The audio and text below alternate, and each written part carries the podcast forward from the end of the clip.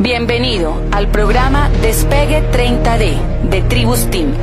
El hábito diario de escuchar esta información tiene el poder de ayudarte a crear un brillante futuro financiero. Cambia lo que escuchas, cambia lo que lees, cambia con quién te asocias y cambiarás tu vida. Ese es el secreto para ser empresario. ¿Y por qué les digo que es la parte más importante que tienen los exitosos? La actitud es el elemento que marca la diferencia entre una persona y otro. Y les voy a contar algo que a mí me impactó una vez leyendo una biografía de William Bennett, que fue asesor del gobierno de Clinton y escribió una biografía espectacular hablando de las virtudes. Y yo recuerdo que le había hecho una entrevista al hijo de Tomás Alba Edison. Le había hecho una entrevista. Charles Edison se llama, y le hizo una entrevista y le preguntó, ¿qué era lo que más admiraba de tu padre? Y le dice, lo que yo más admiraba de mi padre era la actitud que tenía. Entonces William Bennett le pregunta y le dice, cuéntanos un poco de eso. Y dice, mira, mi padre me impresionaba con la actitud que tenía. El, el suceso más importante que recuerdo es que una vez en Menlo Park, mi padre ya tenía más de 65 años y se incendió toda la fábrica, toda la fábrica donde nosotros trabajábamos y la que él había construido durante toda la vida, se incendió y los bomberos de la región fueron a querer apagar el incendio y no pudieron, y eso ardía más y ardía más, y todos los empleados se dispersaron en la fábrica, y entonces yo estaba en el último piso del edificio y yo sabía que mi padre o se había quemado o estaba completamente triste porque acababa de perder todo lo que había construido durante la vida. Recuerden que él era un empresario, un industrial, y dicen, y me asomé por la ventana del edificio y vi a mi padre que pasó abajo Dice, y mi padre me llamó y me dijo, Charles, padre, ¿dónde estás? Estoy aquí, hijo, estoy bien. Rápido, anda y llama a tu madre para que venga y no se pierda el espectáculo de las llamas que no se presenta todos los días.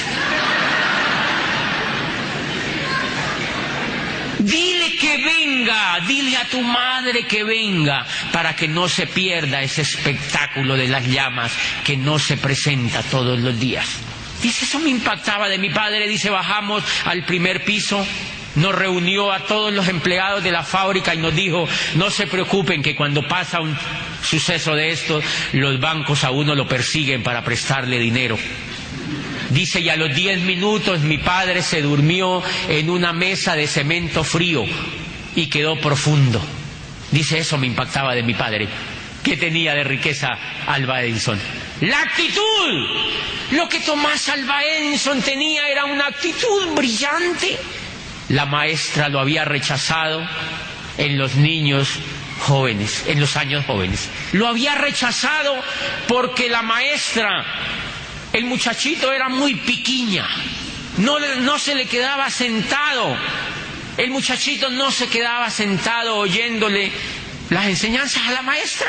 Y entonces la maestra habló con la directora de la escuela y le dijo que Tomás Alba Edison no era apto para la educación, que era un niño retardado, era un niño torombolo para la educación. Y lo sacaron. Y su madre, bueno, la de él, la de Tomás Alba Edison, le compró unas cartillitas y se las entregó y él se va a un viejo vagón y empieza a hacer experimentos y pequeños incendios y empezó a descubrir, hizo más de mil inventos durante toda la carrera. ¿Y saben qué hizo el Congreso de los Estados Unidos? El Congreso de los Estados Unidos lo declaró en sesión solemne como el cerebro más brillante que haya vivido en América del Norte en esa época. ¿Qué hizo? La diferencia, la inteligencia emocional que tenía Tomás Alba la inteligencia emocional que tenía Tomás Alba Edison, la actitud que tenía frente a la vida. Esa es la mayor riqueza que tú y yo encontramos en este negocio, que este negocio nos ayuda a transformar la actitud que tenemos frente a la vida. Cuando nosotros logremos transformar la actitud que tenemos frente a la vida, podemos transformar el entorno que hay enfrente de nosotros. Eso es lo que ocurre. Eso es lo que viene ocurriendo. Yo les quiero contar un elemento cuando yo termino mi bachillerato. Yo quiero ir a Popayán a estudiar y yo llamo a un viejo amigo que vivía allá, él estaba estudiando cirugía y yo le pregunto que, le digo, yo me quiero ir para Popayán porque yo había visto que Popayán tenía faroles y calles empedradas y que era romántico y que ahí habían vivido poetas y, y escritores y héroes de la patria y yo quería vivir allá y que allá estaba una de las mejores universidades de Colombia y yo quería y me habían dicho que el sol salía solo para Popayán. En una revista decía que el sol salía solo para Popayán. Yo dije, no, yo me voy para allá. Y yo llamé a este amigo y le dije que yo me iba para allá. Y me dijo, ¿te vas a venir para Popayán? Le dije, sí. Y me dijo, ¿y qué vienes a hacer acá? Es un pueblo frío. Y la gente es harta, me dijo.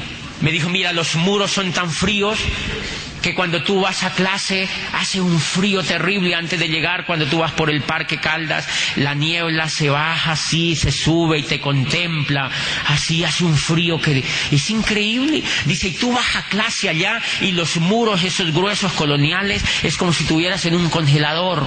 Dice, y por ahí a las nueve se va esparramando esa niebla, se suba empieza a ser un sol bochornoso y por ahí a las once de la mañana empieza a caer un chubasco. Dice por ahí a la una cae granizo y por la tarde tiembla. Cuando yo voy a Popayán me encuentro con una ciudad exactamente o mucho mejor como yo la había visto en la revista. Y empiezo a encontrar gente tan espectacular, tan especial, un ambiente impresionante. Y entonces, ¿qué era lo que había en esta persona? Mala actitud. Tenía mala actitud. Si ese médico tiene mala actitud con su carrera, no es un médico exitoso pero tenía mala actitud con la ciudad. ¿Ok? Tenía mala actitud. Bien, lo mismo ocurre con este negocio. Por eso yo siempre he insistido que el negocio como tal, si nosotros tenemos los mejores productos del mundo, la mejor compañía del mundo, la industria de punta en el mundo, ¿cuál es el problema entonces? ¿Por qué la gente no se hace diamante? Por la actitud. Por una razón muy sencilla. Recuerden aquella vieja historia de una persona que está eh, dos obreros que están en, una ciudad ahí pegando ladrillos y llega un visitante y les pregunta, ¿tú qué estás haciendo? Y le dice uno, yo estoy aquí pegando ladrillos. Y el otro le pregunta, ¿y usted qué está haciendo? Dice, estamos construyendo la catedral de esta ciudad, la mejor catedral que va a existir en una ciudad. ¿Qué cambia?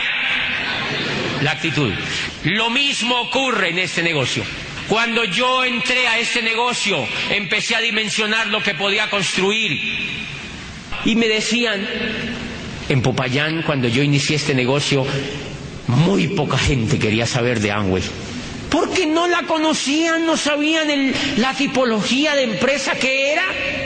Y un día yo le di el plan a un odontólogo, así de esos que levitan, y entonces él me dijo, ¿eso es Amway? Yo le dije, no,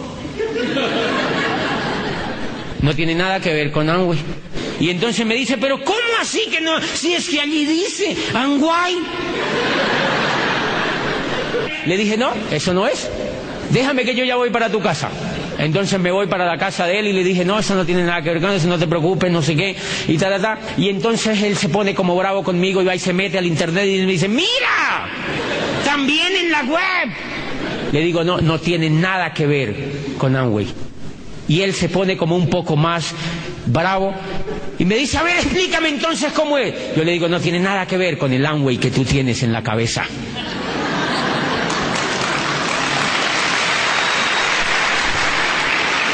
Bueno, pero la historia es muy linda porque la persona ya se calificó y ama este negocio.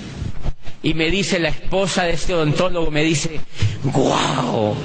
¡Qué negociazo! ¡Qué negociazo el que estamos haciendo! Gracias por haberte comunicado así con nosotros. Todo tiene su momento. La actitud de él estaba contaminada, ¿ok? La actitud, yo tenía que cambiarle la actitud. Señores, este es un negocio de actitud, este es un negocio de cambiar la actitud. ¿Sabían ustedes que todo lo que ocurre en la pobreza y en la riqueza es que nosotros tenemos actitudes equivocadas sobre el mundo que nos rodea y sobre las cosas. Uno de los elementos más importantes que a mí me ha impactado siempre es ver cómo un pueblo como Japón, por ejemplo, ahorita en Buenos Aires me reuní con una japonesita que había allí preciosa, una, una, mujer espectacular, y le saqué muchísima información porque yo admiro mucho esa cultura. Y le preguntaba y me dijo, mira Japón, ustedes saben que Japón lo único que tiene es agua y japoneses. No tiene más. ¿Cómo les parece que Japón tiene solamente alimentos para tres días?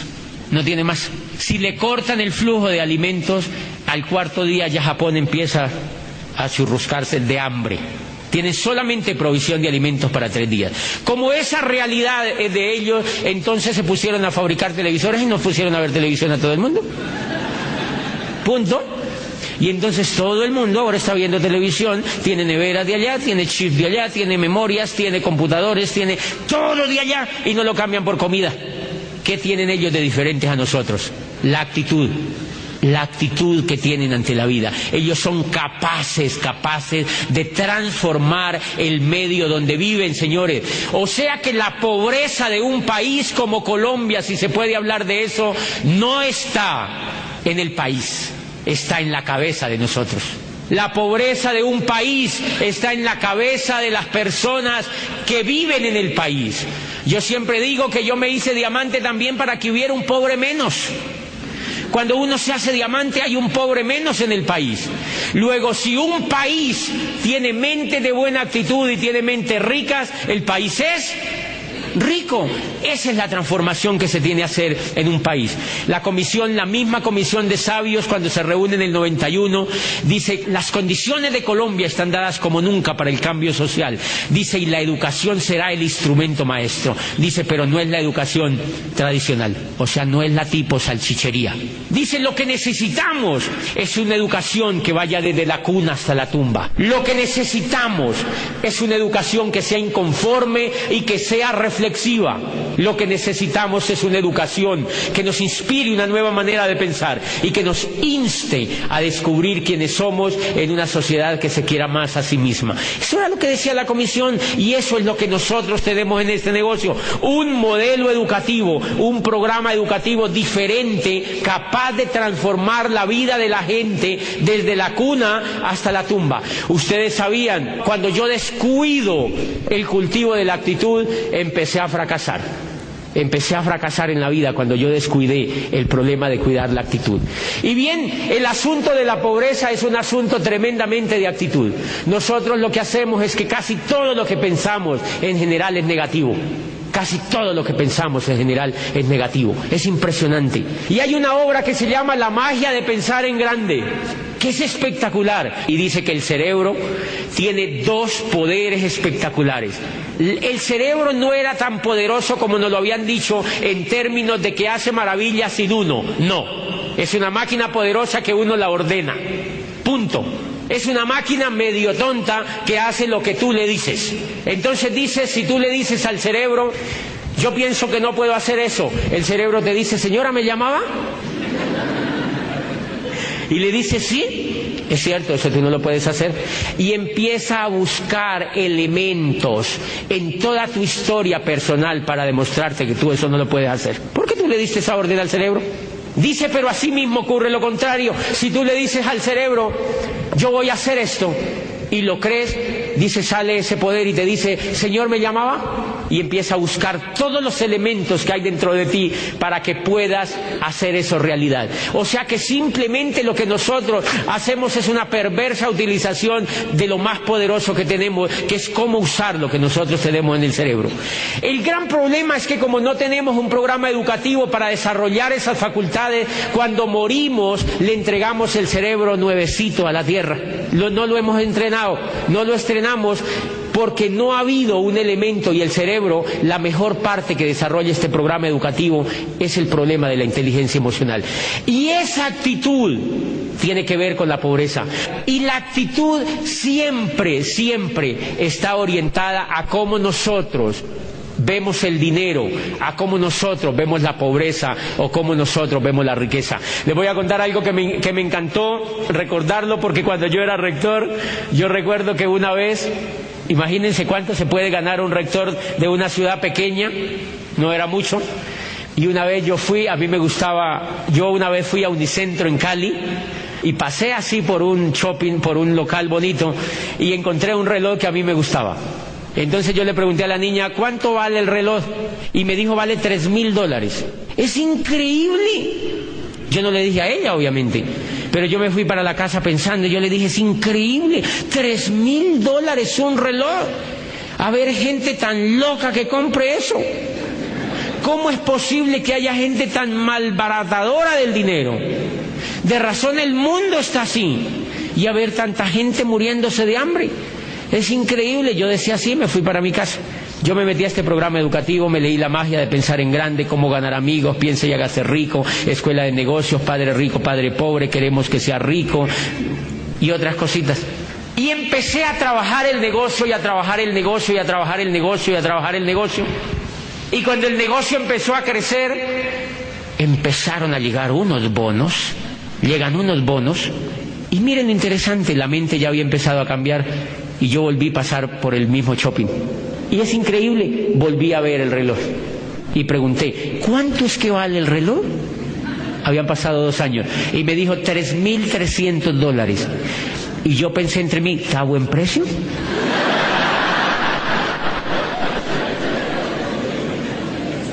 Es increíble, automáticamente yo pensé, ¿está a buen precio?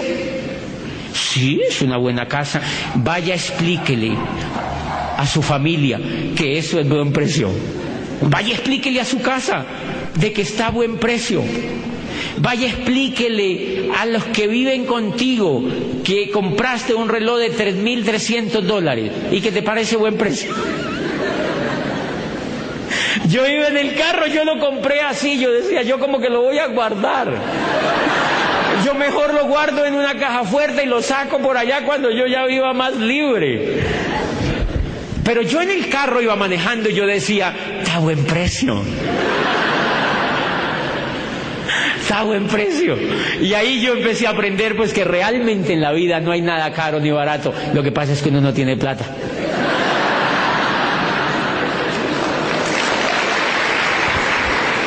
¿Qué es lo que está cambiando en uno? La actitud que tiene frente al dinero. Es la actitud que uno tiene frente a la riqueza. ¿Han notado? Claro, en la época aquella, antes de cultivar la actitud, fíjense que cuando uno tiene una actitud normalita, uno lo que anda es que uno siempre anda pidiendo rebaja uno anda en la onda del rebajón. ¿Han notado que en general la gente del común va a todas partes y es rebájele, rebájele, rebájele, déjemelo más baratico, bájele, bájele, bájele, y van hasta la galería. Aquí se dice galería también, ¿verdad? La plaza de mercado. ¿Ok? Uno va hasta la plaza de mercado y dice, bájele, bájele, bájele, déjeme la cebolla más baratica, bájele a la lenteja, bájele a la yuca un poquitico, bájele al plátano, bájele, bájele, bájele. No importa que sea podrido, bájele, bájele, bájele. O sea, uno se quiere llevar la ganancia del otro. Uno está tan pobre en ese coco que uno cree que si compra eso al precio justo, el otro va a ganar. Y entonces uno se le quiere llevar la ganancia. ¿Y sabían ustedes que hay personas que dan hasta la ganancia? Dicen, en lugar de que se me pudra el plátano allí, pues lléveselo, señora. lo dejan así. Señor, un pensamiento de riqueza. Eh, ¿Cuánto vale eso? ¿Tanto?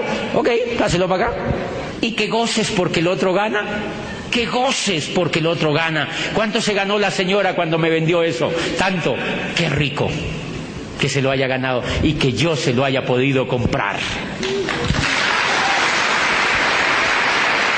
Porque con eso van a vivir sus hijos. ¿Verdad que sí? Miren que es un efecto de la solidaridad. Cuando tú compras algo, le estás dando a ganar a otro algo, señores. Claro, pero con eso van a vivir los hijitos de esa señora. Con eso ellos van a comprar quizá una ropa. Con eso ellos van a comer. ¿No les parece que uno tendría que gozar en el acto de comprar? Pero en eso no nos han educado, nosotros vivimos es bajándole, bajándole, bajándole. O sea, entre más le demos en la cabeza al otro, mejor. Si yo se la logro sacar por un lado y que no se dé cuenta, mejor. O sea, pedir tanta rebaja y querer que nos lo den casi gratis es casi como robárselo. O sea, de ahí a decirle ojalá se descuide, hay muy poquito. Y eso tiene que ver con el pensamiento, tiene que ver con la actitud que nosotros tenemos frente a la pobreza. Señores, si las personas no cuidan la actitud, la actitud se empieza a degenerar porque la situación de afuera lo acosa uno y entonces uno se empieza a degenerar en actitud. Y uno, han visto que hay empresas que como no cuidan la actitud, sus gerentes y no cuidan la actitud, los directivos, cuando tienen una crisis que dicen, vamos a recortar, y recortan. Y se aprieta más la crisis, vamos a recortar más. Más apretado, vamos a recortar más. Y cuando se da cuenta, ay, quedé solo yo. Me voy a autorrecortar. Cerremos la cosa, nos quebramos. Señores pensaban como pobres. En lugar de, de, haber generado otra estrategia para crecer, se empezaron a ajustar. Hagamos un ejemplo contigo. Imagínate que tú tengas pobreza. Imagínate solamente y entonces fíjense que si uno no cuida la actitud, cuando uno no tiene para comprar carne, la gente empieza a querer, a creer que la lenteja es mejor. ¿De verdad? Sí, es que la carne dura genera reumatismo. ¿Quién dijo eso?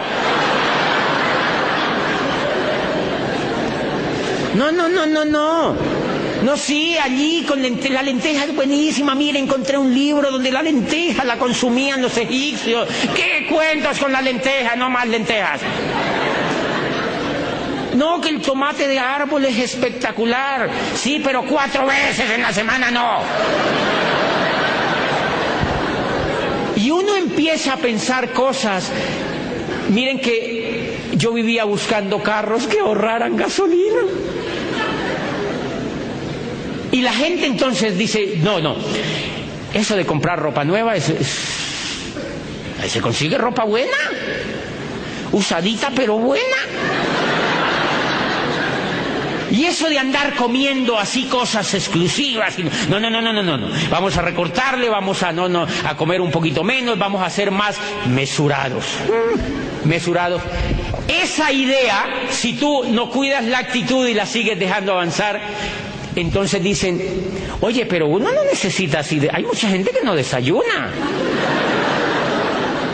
Sí, yo veo gente que, trabaja, que no desayuna y no pasa nada.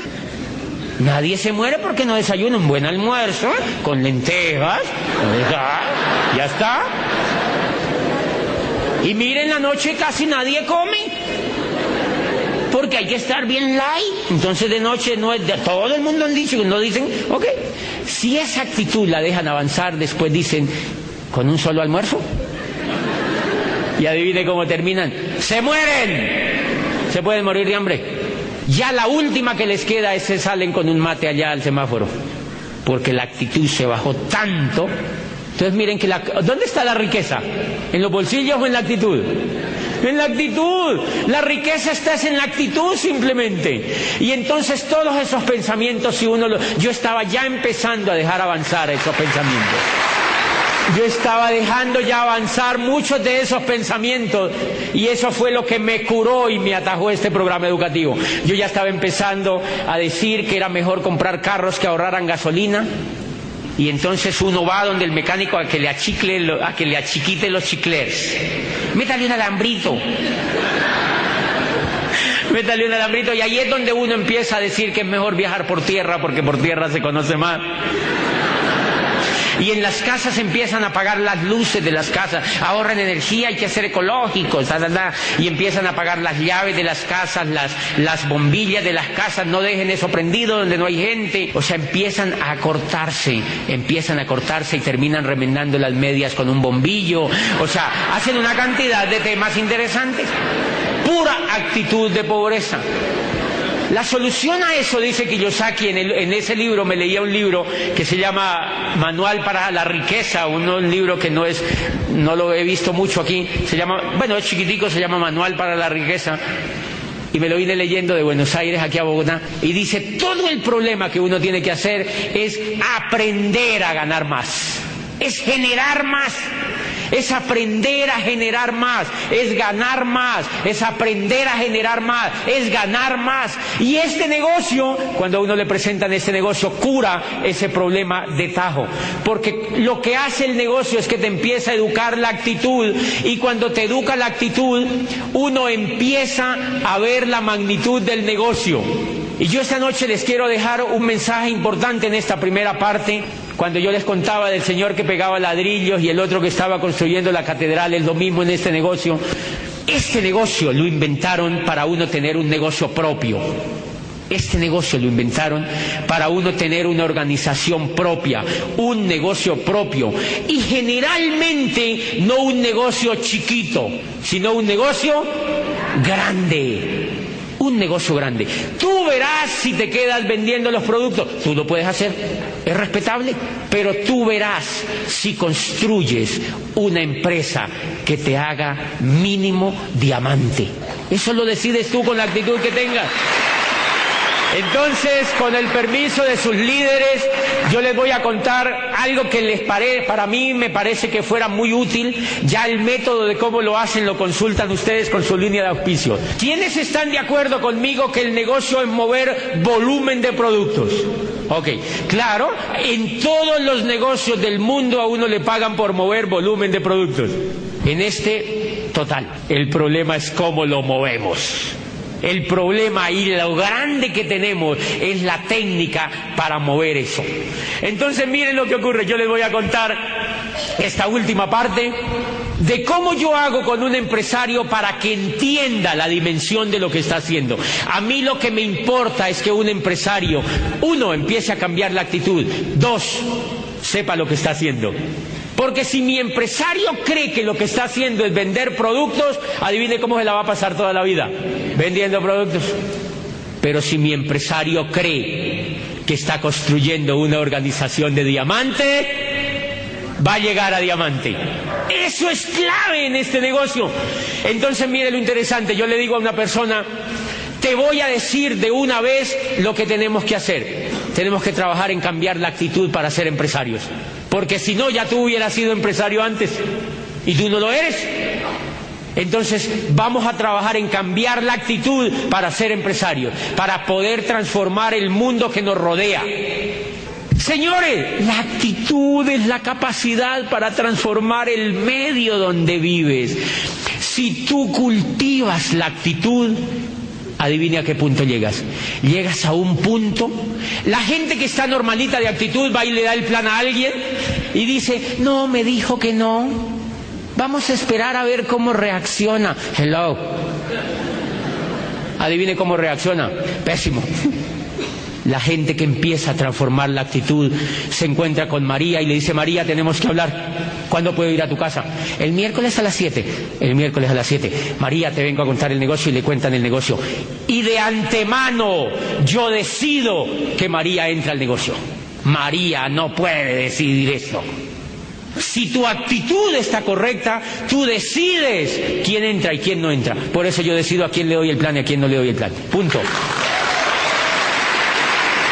Y entonces, por ejemplo, yo, yo decidí que Mauricio y Pancha entraran. Claro que les hice sus correteaditas, sí, pero, pero yo había decidido que ellos iban a entrar. ¿Por qué? Porque yo les veía en este negocio un excelente futuro. Y lo están teniendo, ¿verdad que sí? Listo. Por ejemplo, que día me encontré en un, en un vuelo con un piloto, no amigo mío, me saludó y me dijo, ¿y usted, ¿y usted qué hace? Entonces yo le dije, pues no, yo ni sé. No, yo no le digo eso, ¿no?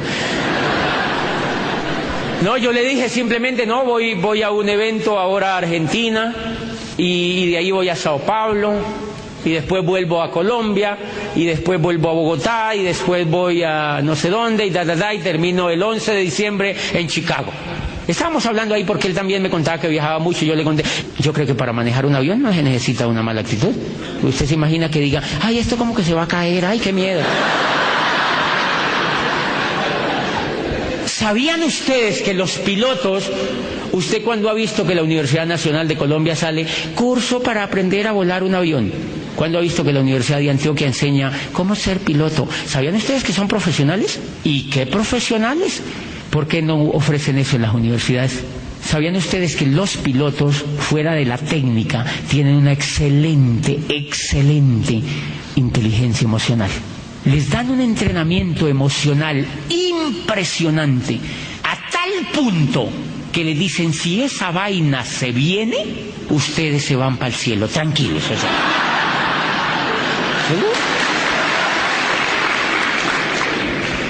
¿Y sabían ustedes que inteligencia emocional les enseñan a los que van a la guerra? ¿O tú crees que mandan a Irán, a Irak, a estos muchachos y le dicen, en caso de que sientan calor o algo, pues se vienen para acá otra vez? Le dicen, ustedes van a la guerra y aquí llegan victoriosos o los enterramos aquí en este panteón. Y eso sí, les ponemos una corona de laureles impresionante. Adivine cómo se llama eso, actitud. ¿Qué es lo que nos pasa en este negocio? Que a nosotros nos dan el negocio y uno se vaya afuera y le dé el plan. No, se me cayó el avión, se me cayó, no. La señora me sacó la lengua. La señora me dijo que si eran guay, que no. Me torció los ojos, me cerró la puerta. Yo vivo en el norte, vivía en el sur y me dejó plantado. Y fuera de eso yo soy Virgo, el signo no me ayuda. No, no, no, no, no, no, no. ¿Notan ustedes qué es lo que tenemos que aprender? Esa actitud. Y cuando otros se cambien la actitud, vamos a tener un negocio impresionante. Miren este señor y la esposa, miren Huguito y Pili, miren Edgar y Lucy Mora, miren los líderes que ustedes tienen, obsérvenlos siempre, hablen con ellos y verán que ellos nunca hablan negativos porque tienen una correcta actitud, porque llevan ya una década formando la actitud. Esos señores van a la guerra, esos señores vibran con este negocio, estos señores, si el negocio, cuando una persona tiene excelente actitud, todo el negocio se puede desaparecer, porque si los otros no tienen buena actitud, que dicen, ay, me sacaron la lengua mucho, yo me, yo me voy a trabajar. Los que tienen buena actitud se quedan y adivine qué hacen, vuelven y lo levantan. Vuelven y lo levantan, vuelven y lo levantan. Y por eso, y por eso tener una actitud correcta es el tremendísimo, tremendísimo negocio que nosotros tenemos. Yo le digo a Gustavo, a veces, a veces me dicen, José, ¿y tú cuando vienes a Popayán? Y yo le digo, no, yo nunca pero molestando. Cuando yo me fui a, de Popayán a Cali, yo era oro, y la gente, los, algunos líderes que yo ya tenía me llamaron y me dijeron, José, nosotros estamos un poco desanimados, tú ya no vuelves, ya no estás viniendo, tú te fuiste de aquí, aquí, todo, aquí la gente no cree en esto. Y yo le digo, no hagan eso, sálganse de eso. Es mejor que se salgan de eso, pónganse a trabajar en otra cosa. Si ustedes no creen en eso, no hagan esto. Tranquilos. Yo estaba seguro que yo me conseguía la gente con la que yo quería trabajar en Cali. Y adivine qué hicieron los de Popayán. ¡Ah! Y se volvieron esmeraldas y platinos y zafiros. En cambio, si yo les digo, ay, no, un segundito, yo me voy a chuchulearlos allá, no, tranquilo, que yo voy a venir cada tres días acá. No, que va. Les estoy achurruscando la actitud a ellos. Eso es como si este señor, el presidente de Estados Unidos, manda a los soldados allá y después los llama. ¿Cómo les va? ¿Cómo han estado? ¿Han sentido miedito? No, que va. O se mueren o triunfan.